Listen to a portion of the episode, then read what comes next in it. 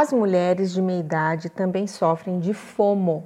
Não, eu não quis dizer fome, me refiro a FOMO, Fear of Missing Out, em inglês, sigla que pode ser traduzida como medo de estar por fora ou medo de estar perdendo algo. O primeiro texto que li sobre esta síndrome era dedicado ao público adolescente e jovem, por eu estar preocupada em entender por que a moçada não desgruda do celular. Os mais jovens são facilmente acometidos deste mal, uma vez que são nativos digitais, ou seja, os smartphones são tão presentes nas suas vidas que quase são uma extensão do próprio corpo. Embora acostumados com a velocidade das informações disponíveis na web, não é possível acompanhar tudo o que está lá. Essa preocupação em estar presente antenado a tudo gera muita ansiedade. O termo não é novo, mas tornou-se mais conhecido e seus efeitos mais vivenciados pela participação massiva das tecnologias digitais e redes sociais em nossas vidas. A sigla foi cunhada pelo americano Dan Herman em 1996, definida e descrita em um trabalho científico publicado no Journal of Brand Management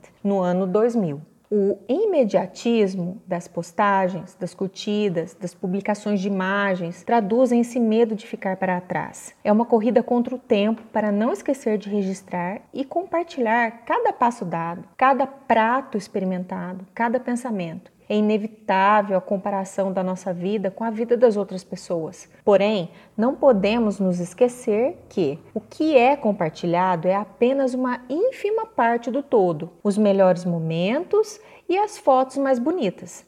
Nem todo mundo vai sair postando por aí aquela foto com remela nos olhos, cabelo esculhambado ou com olheira de insônia. Nós, da meia idade, também caímos na mesma armadilha, sim. Quem nunca usou filtro para esconder aquela manchinha, uma espinha no queixo, um pé de galinha? De vez em quando, tudo bem, vale a brincadeira. Mas tem gente que exagera e pior, tem gente que acredita que a pessoa da foto é realmente assim e se sente diminuída por achar que está bem caidinha para a sua idade é um novo problema psicológico que vem acometendo adolescentes e pode acometer pessoas de, mais idade que se viciaram em tais aplicativos que filtram em tamanho e dimensão que comprometem a imagem corporal. Esse distúrbio da autoimagem faz com que a pessoa foque de maneira obsessiva em um pequeno defeito que considera ou imagina ter na sua aparência, denominado transtorno dismórfico corporal. De acordo com um post publicado no final de 2020, esse problema tem motivado a procura por cirurgiões plásticos para que a imagem da pessoa no espelho se aproxime da sua imagem moldada pelos aplicativos de filtro, tais como o Snapchat e o Instagram.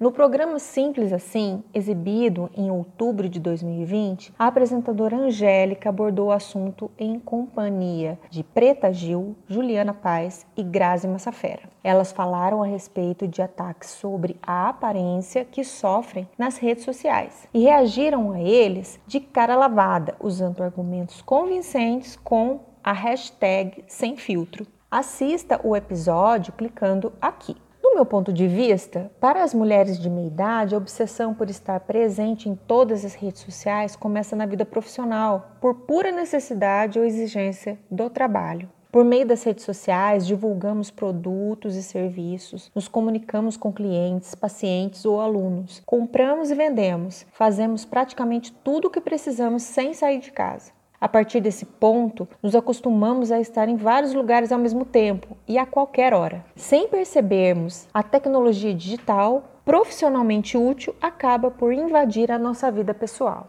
A FOMO está se instalando quando? Pensamos que ter que estar online é uma obrigação. Não resistimos em checar imediatamente as notificações do celular.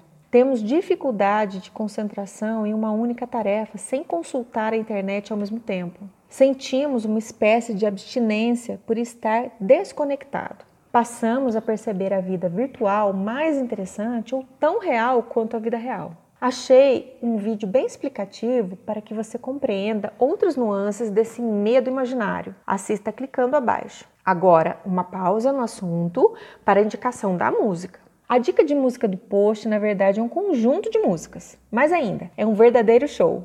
Esses dias meu filho me mostrou um vídeo da apresentação do Super Bowl ocorrida em 2016. Super Bowl é a final do campeonato da NFL, National Football League, a mais importante liga de futebol americano dos Estados Unidos e o maior evento esportivo daquele país. Milhões de pessoas assistem na TV, como se fosse a final da Copa do Mundo aqui no Brasil. O show acontece no intervalo do jogo e conta com a participação de diferentes celebridades do mundo da música. Eu escolhi o vídeo da 50 edição do evento para compartilhar com você a performance musical de Coldplay, Bruno Mars e Beyoncé, interpretando trechos de suas canções de sucesso. Para você ter uma ideia, se eu tivesse oportunidade, gostaria de estar presente na vida real, apenas no intervalo deste evento. Para mim, o jogo em si não faria a menor falta. Com vocês, o vídeo na íntegra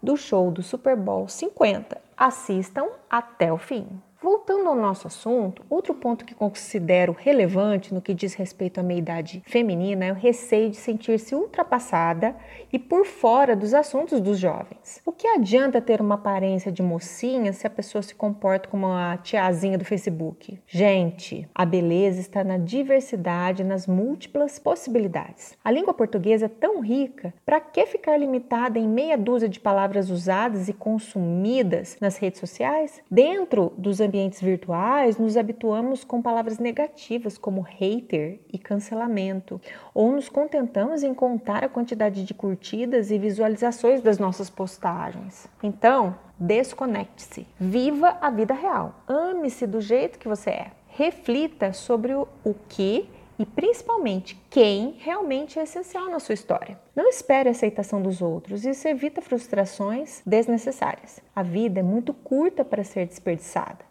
ouvindo opiniões de pessoas que sequer você conhece pessoalmente. Hashtag vicejar sempre. Hashtag sem filtro. Hashtag vida real. Hashtag menos Wi-Fi.